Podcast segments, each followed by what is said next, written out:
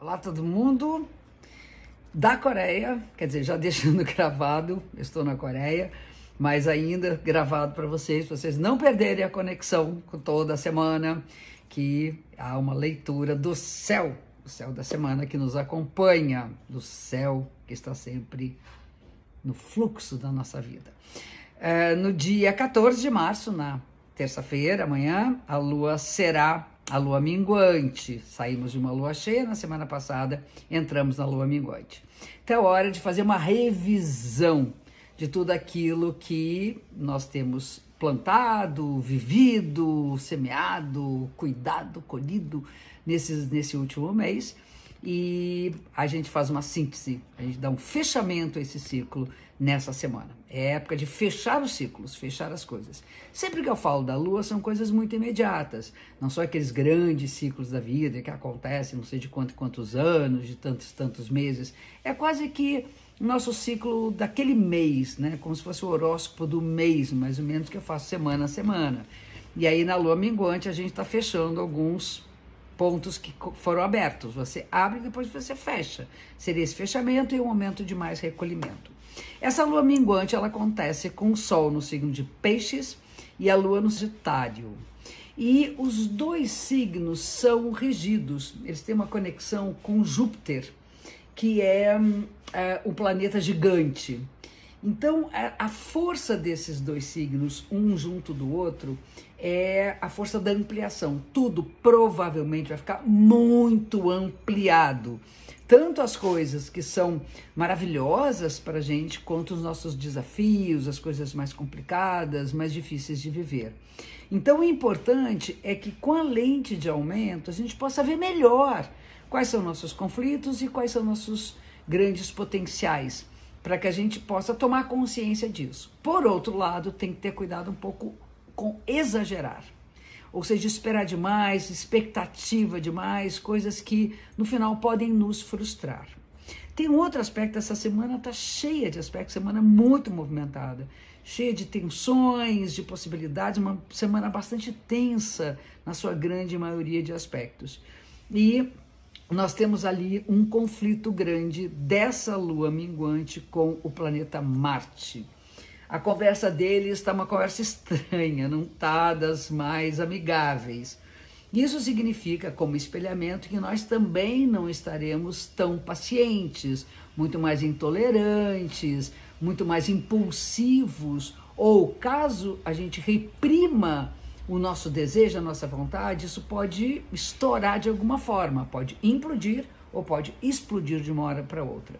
Então nós temos que ter cuidado com aquilo que é agressivo, seja com a nossa agressividade, seja com contato com o ambiente que pode ser tóxico, que pode ser mais violento, que pode ser mais tenso.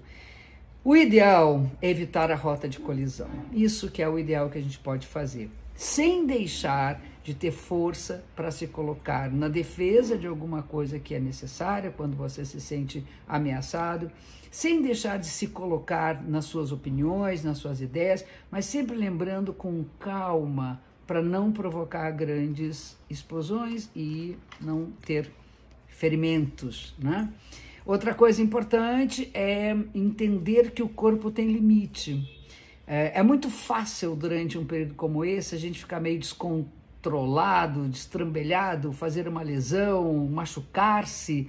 Esse machucar-se também pode ser psicologicamente, tá? Não precisa ser só do corpo. Então, sentiu que os guerreiros aqui não estão lá tão, tão organizados e tão favoráveis.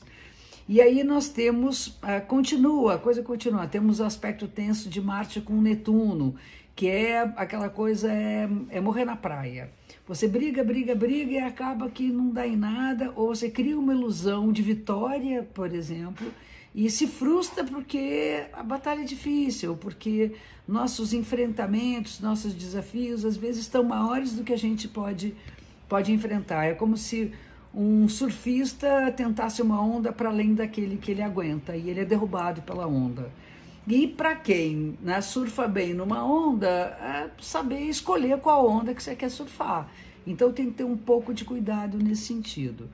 Uma grande ameaça para a gente também, durante essa época, que tem esses aspectos tensos de Mercúrio com Marte, Marte com Netuno, enfim, tudo é uma confusão danada aqui, é, é a gente é, colocar é, muita expectativa é, no sentido de que a gente é melhor que qualquer outro. Ou ficar muito frustrado porque você olha para alguém, acha e reconhece que o outro pode ser melhor do que você.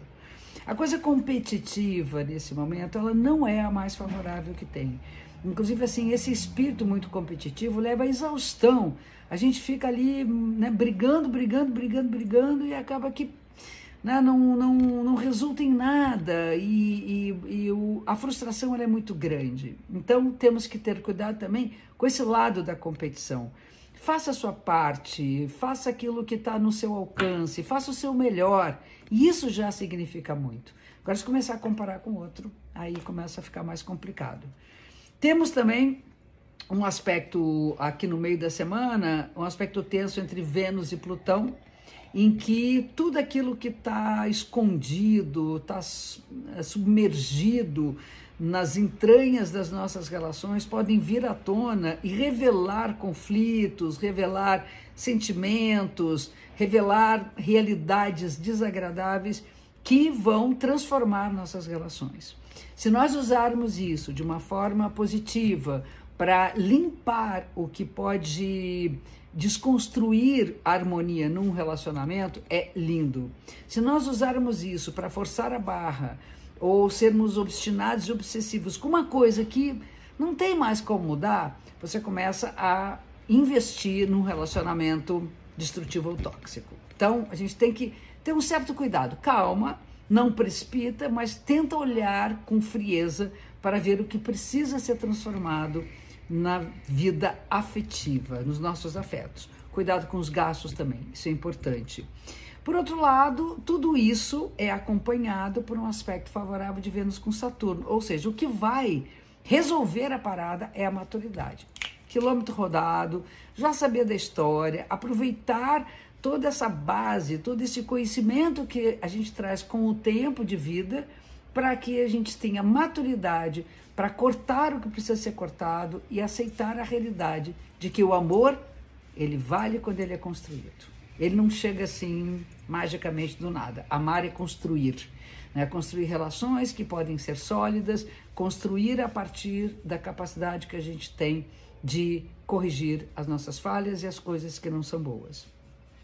E por fim, uh, no final da semana, nós vamos ter no domingo, já quase que entrando já para o aspecto da semana que vem, nós temos ali Mercúrio entrando em Ares que é o momento de franqueza, de ser direto, de falar o que se pensa, de ter cuidado com a impulsividade das palavras. Ao mesmo tempo, nós podemos, eh, vamos dizer, ter revelações em conversas muito importantes. Essas revelações, elas mudam o nosso olhar.